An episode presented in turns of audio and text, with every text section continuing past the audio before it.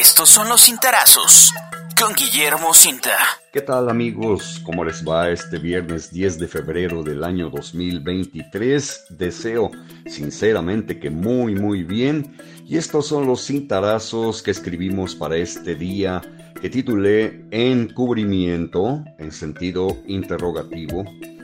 El presidente municipal de Cuernavaca, José Luis Uriostegui Salgado, salió este jueves, faltaba más, en defensa de la titular de la Secretaría de Protección y Auxilio Ciudadano, la CEPRAC, Alicia Vázquez Luna, luego de que dos allegados de la jefa policíaca fueron aprehendidos bajo acusaciones de secuestro y asesinato en agravio del abogado Rafael Botello Marín, privado de la vida el 2 de septiembre del año 2021. Los acusados subalternos de Vázquez Luna son Hugo Ochoa Uribe y José Alfredo Uribe Domínguez, quienes hasta el momento de su aseguramiento el miércoles de la presente semana eran director general del C4 y director de la Policía Cibernética respectivamente, adscritos a la CEPRAC. Su aprehensión, mediante orden liberada por un juez penal, corrió a cargo de elementos de la Agencia de Investigación Criminal de la Fiscalía General del Estado, institución que integró una carpeta consistente en contra de los hombres ya aludidos que, sin embargo, tienen, desde luego, el legítimo derecho de demostrar su inocencia ante la instancia jurisdiccional correspondiente.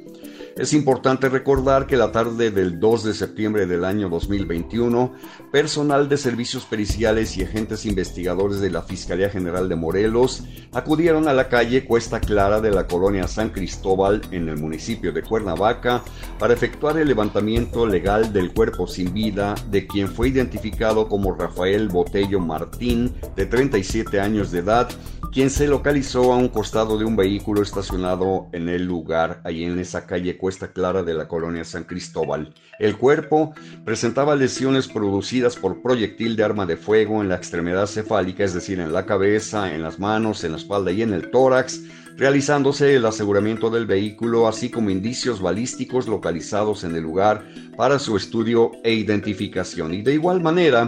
se realizó la recopilación de imágenes de diversas cámaras de videovigilancia de la zona y resultado de las investigaciones desarrolladas se logró la identificación de los probables responsables en contra de quienes se obtuvieron de la autoridad judicial las respectivas órdenes de aprehensión. Lo problemático para Alicia Vázquez Luna y su principal protector, el alcalde Uriostegui Salgado, es que transcurrió todo lo que quedaba de 2021, desde luego, y todo 2022 y parte de 2023, sin que se percataran de quiénes eran realmente, a pesar de haber cumplido, dícese eso, los exámenes de control de, de control de confianza, los servidores públicos hoy encarcelados y cuyo poder predominio, influencias fue evidente en el primer círculo de la titular de la CEPRAC, una mujer identificada por su supuesto apego al marco legal, intachable, incorruptible, sin ser inclinada al influyentismo, que no miente, no roba ni tampoco traiciona. Es increíble que no supiera sobre lo acaecido en la colonia San Cristóbal el 2 de septiembre del año 2021. El alcalde Uriostegui Salgado, fiel a su costumbre del salirse por peteneras o salirse por la tangente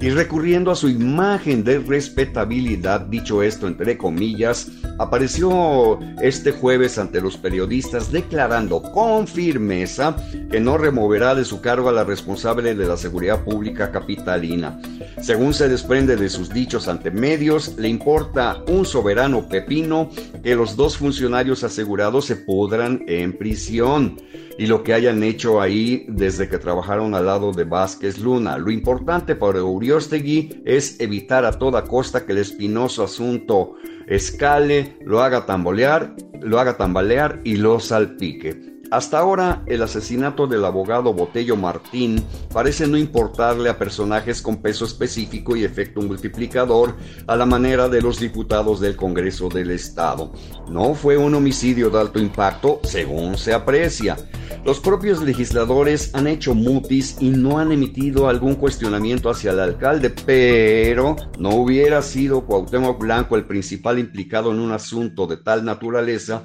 porque a estas alturas ya tendría la en la guillotina, y lo mismo hubiese sucedido con el almirante José Antonio Ortiz Guarneros, comisionado estatal de Seguridad Pública. En fin, seguiremos atentos a los acontecimientos y después lo comentaremos para ustedes a través de este conducto. Que sigan pasando todos, todos, todos un magnífico viernes y que tengan desde luego un espléndido fin de semana. Hasta el lunes.